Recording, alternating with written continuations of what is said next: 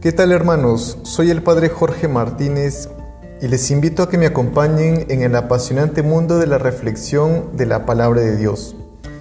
Hoy es 2 de enero, domingo, Día del Señor.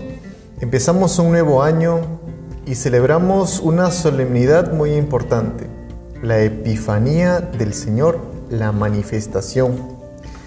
El Evangelio que vamos a reflexionar, que la liturgia nos pone para este día, es tomado de Mateo capítulo 2 versículos del 1 al 12.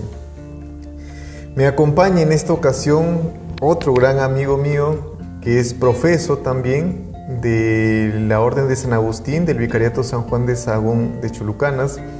Él es de Morropón, de Piura, y es Antonio Carrasco, nos va a ayudar a reflexionar este pasaje del Evangelio de Mateo, también con algunas reflexiones propias.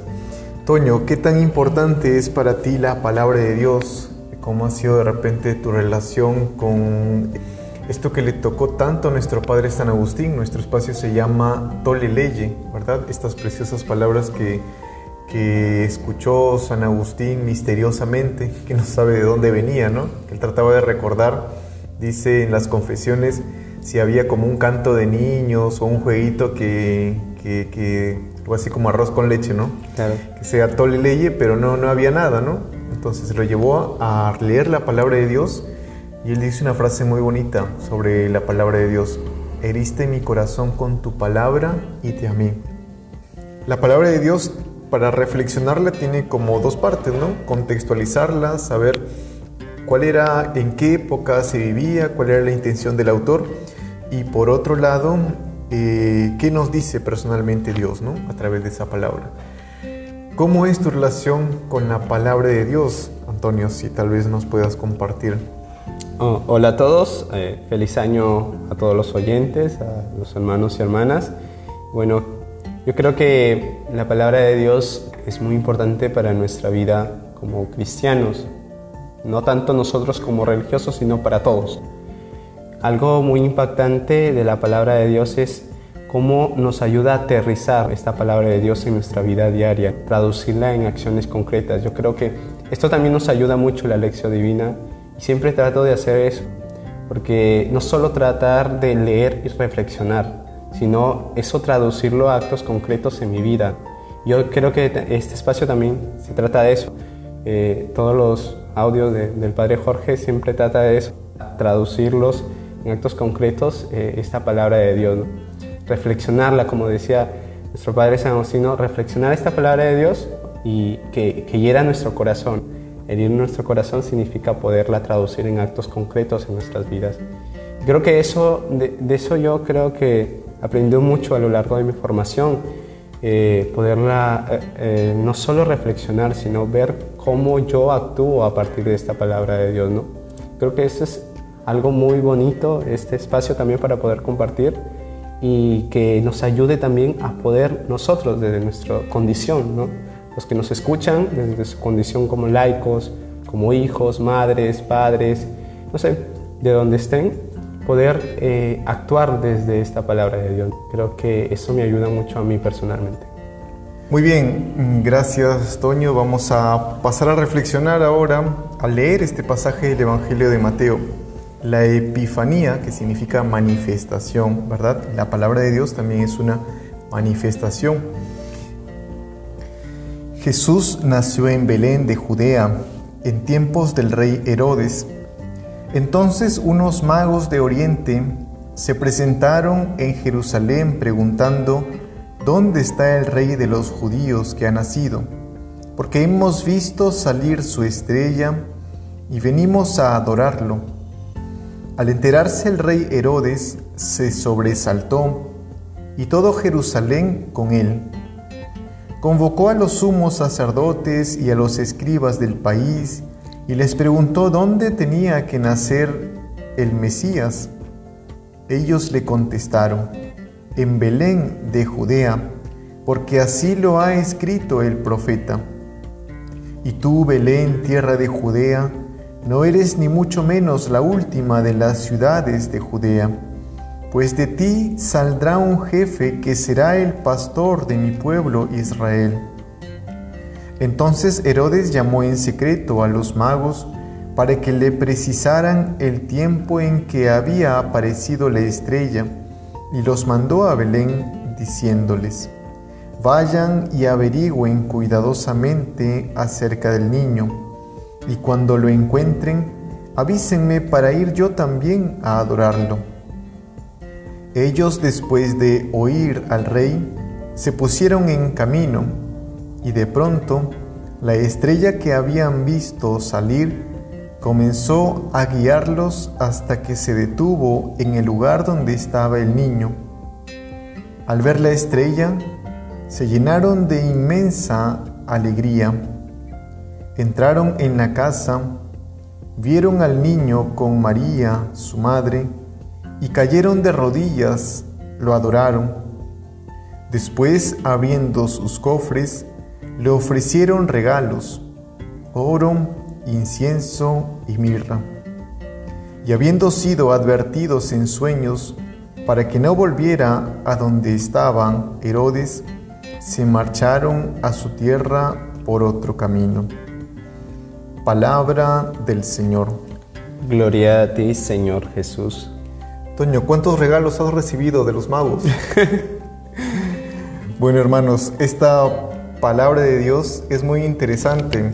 Algunos se preguntan por qué aparece este pasaje del Evangelio después de que ya hemos celebrado el 28 de diciembre los mártires inocentes, ¿verdad? Los niños que fueron sacrificados. ¿Por qué aparece después? Recordemos, hermanos, que nosotros no celebramos fechas, nosotros celebramos acontecimientos. Le ponemos fechas porque nosotros estamos como dentro del espacio y del tiempo y como que necesitamos eso, pero nosotros celebramos acontecimientos. Y en esta ocasión celebramos este gran acontecimiento que nos narra el Evangelio de Mateo, de la adoración de estos regalos que, lo, que le traen estos misteriosos hombres que vienen de Oriente, ¿no? estos magos. Eh, algo tal vez, Toño, que nos puedas comentar, que te, que te llame la atención de este pasaje del Evangelio. Yo creo que de por sí esta fiesta tan importante que celebramos es la manifestación del Señor, la Epifanía. Y algo que me llama la atención es el hecho quizás de cómo los magos no menciona la cantidad de magos, los magos, ¿no? hay que poner en cuenta mucho eso. La tradición ya dice que son tres por, por los regalos, ¿no? Pero yo creo que el sentido de cómo van a dar regalos ¿no? al niño. ¿no?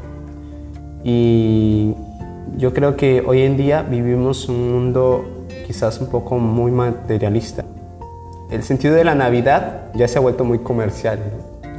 Y creo que hoy con la Epifanía del Señor, bueno, la tradición ya de la iglesia se ha puesto el 25 de diciembre en la Navidad, pero antes de Nicea, que fue el concilio que estableció como el fiesta para celebrar la Navidad el 25, antes se celebraba este día, bueno, el 6 de enero que se celebra más que todo algunos lugares la Epifanía, ¿no? Pero creo que como nosotros recibimos los regalos de los demás, ¿no? Y cómo eh, vemos ese sentido de dar los regalos a los demás. ¿no? Es una fiesta para compartir, es verdad, la fiesta de la Navidad, la Epifanía, que estamos en este, en este contexto ¿no? de, fiestas. Creo que como nosotros vamos inculcando en nuestra cultura es el modo de dar regalos por la Navidad. Damos un regalo a los magos vienen a darle un regalo al niño Dios, ¿no? Entonces nosotros cómo compartimos nuestra vida y cómo aceptamos los regalos también o cómo damos los regalos, ¿no? de una manera un poco más comercial o, el sentido verdadero de dar un regalo, que es, vienen los magos a adorar a, Dios, al niño defenso, ¿no? lo maravilloso de poder ver a Cristo, a Dios hecho hombre, ¿no? Y ver que es un bebito, ¿no? Cuando un bebito recién nace es muy delicado, entonces este, creo que como es un, gran misterio, ¿no? Creo que eso me llama mucho la atención, ¿no? A, pesar de, de, todo este evangelio tan hermoso, ¿no? Porque, eh, como tú decías, ¿no? celebramos acontecimientos, ¿no? Y vemos esta, cómo personas extranjeras vienen a adorar a un niño, ¿no? Personas del Medio Oriente vienen a adorar al rey de los judíos, ¿no? Nada que ver con la religión de ellos, ¿no? Claro, muy interesante, ¿no? Sí. Disculpa que te corte, Toño. Y has mencionado cosas que tal vez no las hemos mencionado mucho en estas fiestas, pero son muy interesantes. Por ejemplo, la de la fecha del 25 de diciembre, ¿no? Que no es que celebremos el cumpleaños de Jesús. Nosotros celebramos acontecimientos, no celebramos fechas, pero les ponemos fechas, ¿verdad? Yo recuerdo hace mucho tiempo, creo que cuando era niño, eh, llegaban un grupo de hermanos de cierta confesión cristiana que me traían unas revistas, que todos se deben imaginar qué revistas eran, eh, donde ponía la Navidad, ¿no? el 25 de diciembre, como que era una fiesta pagana. Y yo me quedaba así como pensando, ¿no? Y creo que históricamente esto tiene también su fundamento, ¿no? Era una fiesta pagana, era una fiesta al sol, ¿verdad? Sí, Solsticio de invierno. Se celebraba esta, como esta adoración, como esta veneración al sol. El cristianismo trató de decirnos en ese entonces que el verdadero sol no es el sol que nace de abajo, el astro, ¿no? El que nosotros conocemos, el de la naturaleza. No es el, el sol que tal vez lo vemos como salir de, desde abajo, ¿no? Según nuestra, nuestra visión, ¿no? Eh, porque al final sabemos que no se mueve, ¿no? sino que es la tierra la que se mueve, pero como que le vemos salir de abajo. Entonces un salmo me parece que dice algo así como que el sol que nace de lo alto, el sol que nace de lo alto es Cristo, Jesús. Entonces a Él verdaderamente eh, adoramos, ¿no? A Él le rendimos adoración. Entonces se pone esta fecha eh, se toma solamente la fecha del 25 de diciembre, que no sabemos cuándo nació Jesús, no tenemos certeza de qué fecha exacta nació Jesús, pero lo que sí sabemos es que nació, ¿verdad? Eso es lo importante. Y otra cosa también que, que, tú mencionabas, esto de los regalos, ¿no? Yo he sentido en, esta, en este contexto de la pandemia que ha bajado un poco, bajado un poco esto, esto comercial de, de, los regalos, ¿no? Tal vez por la crisis misma económica, por, por, no poder salir mucho, por el temor del contagio, ha bajado un poco, ¿no? Pero antes como que nos habíamos enfocado demasiado a lo comercial, ¿no? Ya desde octubre o noviembre creo que ya salían las promociones, ¿no? Algo muy comercial a Navidad. Tal vez sea una ocasión, hermanos, para reflexionar nuevamente, ¿no? Para eh, pensar qué es lo que quiere Dios en estas fiestas, qué es lo que quiere Dios de nosotros. Lejos de lo material, eh, cómo van creciendo nuestras relaciones, cómo vamos siendo nosotros mismos un regalo para los demás. No solo un objeto, sino cómo nuestra vida misma va siendo un don, un regalo para, los demás. Creo que eso es muy importante. Eh, hay algo muy curioso, hermanos, en cuanto a los regalos que le traen estos magos de Oriente. Y que tú mencionaste, me hiciste recordar algo que leí hace algún tiempo también, creo que en algún libro del Papa Benedicto XVI sobre los magos. No se menciona cuántos, pero nosotros hemos puesto que son tres, porque creo que hacía referencia a que venían de, todo, de todos los lugares, de todos los continentes. Y en ese entonces solo se conocían, me parece, tres continentes, ¿no? Tres, como que tres lugares se conocían y ya se pusieron los tres reyes, reyes magos, ¿no? Los tres magos de Oriente, estos sabios. Entonces eso también me hizo recordar y me parece muy interesante este detalle, ¿no? Que es histórico, que es, que es bíblico, ¿no? No sé, algo más que tal vez te llame la atención o quieras eh, comentar. justo de los magos, ¿no? Algo muy interesante. Eh, siempre en el nacimiento, cuando ponemos nuestro nacimiento, siempre deben estar los magos, ¿no? Eh, un nacimiento sin mago no hay. Está José, María, el niño, burrito, la vaquita, por ahí, pero los magos también. Entonces, este, como tú decías, ¿qué es lo que significa los magos? quizás es lo que, los que vienen a adorar de todo el mundo, ¿no? Pero vamos aquí, ¿no? Vienen a adorarlos los de afuera, ¿no? Hay que contextualizar, ¿no? Eh, en la religión judía viene a adorar los de afuera, no los judíos, otros. Entonces, como eh, extranjeros vienen a adorar y reconocer a un Dios, a un Dios que no, es, no tiene nada que ver con ellos, ¿no? los mismos judíos rechazaron, ¿no? Los mismos judíos rechazaron, y, pero ellos los vienen a adorar. Bueno, algún grupo de judíos, ¿no? Porque los primeros cristianos fueron judíos. Sí, pero claro, eh, esta lectura eh, a mí me hace ver, ¿no? Los magos siempre están, deben estar presentes en un nacimiento, cuando todas las, creo que en todas las casas que hay un nacimiento deben estar presentes los magos, ¿no? Y ver cómo eh, en eso, en ese nacimiento, ver que el mundo se rinde ante Jesús, ¿no? Un niño, otra vez, yo digo, el gran misterio de Dios hecho carne, ¿no? Y creo que esta Navidad también, o esta fiesta, porque la manifestación del Señor, esta fiesta de la Epifanía, nos viene a poder eh, rendirnos ante Dios, ¿no? ante Dios que ha venido por nosotros, ¿no? que ha venido para salvarnos y se ha hecho uno de nosotros. Creo que como nosotros tenemos esa gran humildad, ¿no? me hace reflexionar un poco de tener esa humildad para poder rendirme ante Dios, rendirme ante, ante nuestro Salvador. Pero estos sabios, con todo, con todo lo que significa esto, ¿no? Eh, vienen y se rinden ante un niño recién nacido. Entonces, este, ¿cómo nosotros podemos entablar esto? ¿no? ¿Cómo podemos, con toda nuestra sabiduría, con todo lo que tenemos, nuestras cosas, y a veces nuestro orgullo y todo, eh, cómo podemos nosotros servir a Dios, ¿no? Y servir a Dios está en poder reconocer al otro, ¿no? E, estos fueron a reconocer a Dios hecho hombre, ¿no? Nosotros cómo nos ponemos, nos, tenemos esa humildad para poder reconocer a los demás, ¿no? A poder ayudarles, a servir a los demás, ¿no? A mi prójimo, ¿no? Y está en nosotros hacer ese trabajo de, de poder, de ponernos al servicio de los demás por Dios. Entonces, yo creo que esta lectura nos invita un poco a meternos a, actos concretos otra vez, de poner nuestra humildad, nuestra sencillez para el servicio de los demás, ¿no? Esta epifanía, esta manifestación del Señor nos invita a poder nosotros servirle, servirle en, nuestros hermanos.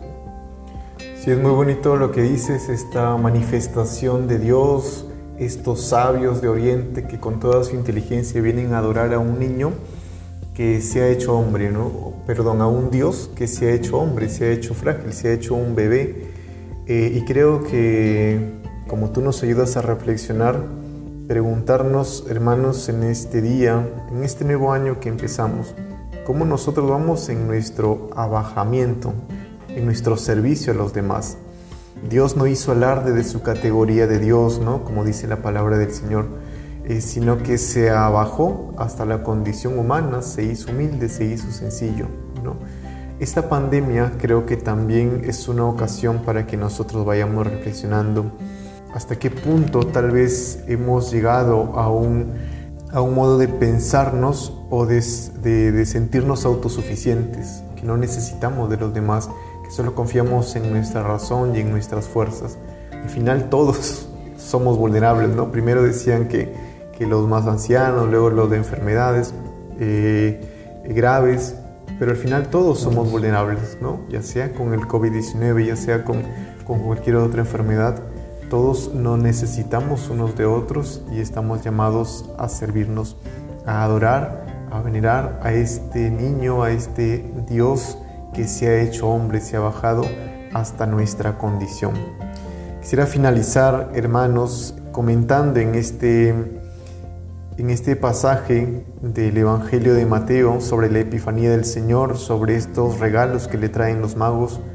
Eh, yo a veces en los bautismos les pregunto, ¿y qué le llevaron los magos al niño Dios? Biberón, pañales. y son muy curiosos los regalos que le llevan, ¿no? Oro, incienso y mirra. Y mirra, ¿verdad? Oro, incienso y mirra. Extraños regalos para, para un bebito, para un bebé. Bueno, el oro tal vez podría empeñarlo o venderlo a la Virgen para, comprarle una, cuna y reemplazar, el, pesebre, ¿no? por ahí.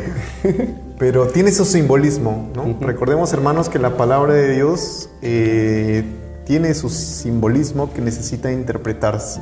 El oro en ese tiempo era como reservado para los reyes, ¿no? para los gobernantes.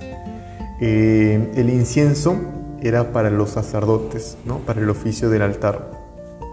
Y la mirra es una, es una resina de un árbol, algo que leí hace mucho tiempo, que se destinaba para embalsamar los cuerpos. Algo así como el formol que usamos ahora para embalsamar los cuerpos, una resina de un árbol. Eh, me imagino a la Virgen María tirándole por, la cabeza al, mago que, le llevó la mirra. Entonces, eh, es un simbolismo. Oro para los reyes, incienso para el sacerdote y mirra para el profeta. Porque este niño es sacerdote, profeta y rey. Es rey porque va a gobernar. Es sacerdote porque es el sumo sacerdote, ¿verdad? Nos lo dice propiamente eh, la carta a los hebreos.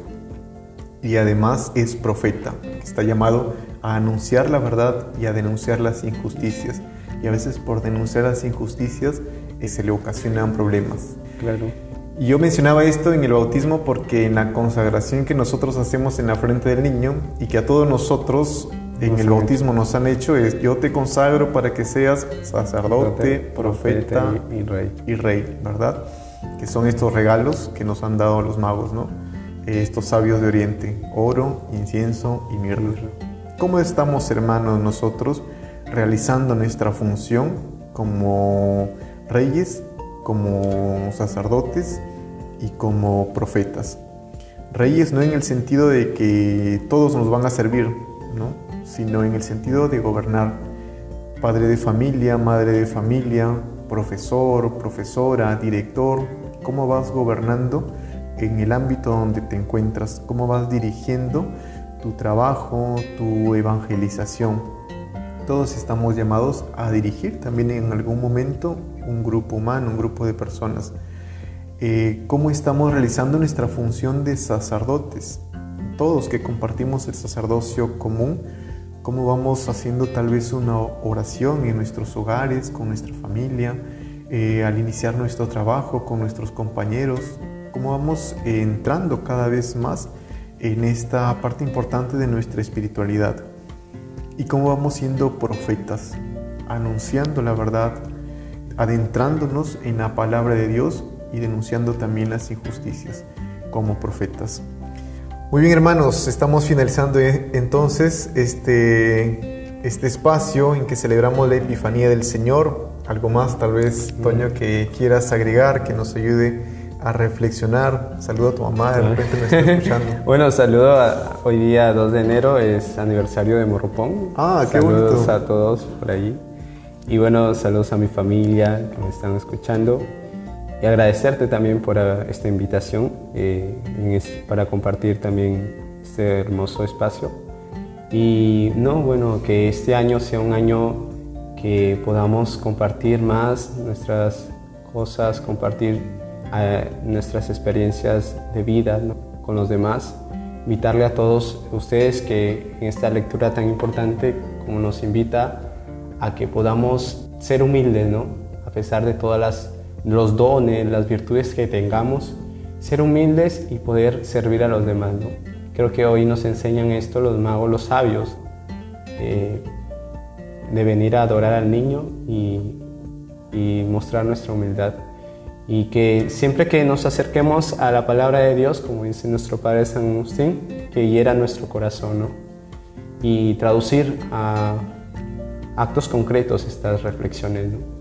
Que haga eco en nuestra vida la palabra de Dios, ¿no? Y que así podamos ir cambiando nuestra vida, nuestra conversión diaria, comunitaria, ¿no? En todos los sentidos, en nuestras familias, en nuestra comunidad parroquial, en donde nos encontremos, en el trabajo, la escuela, la universidad, donde sea, pero que podamos dar testimonio de unos buenos cristianos. Saludos a todos y bendiciones. Muchas gracias Toño, a ti también por aceptar esta invitación y ayudarnos a reflexionar sobre la palabra de Dios. Hermanos, que pasemos un bonito domingo en familia. Tole leye.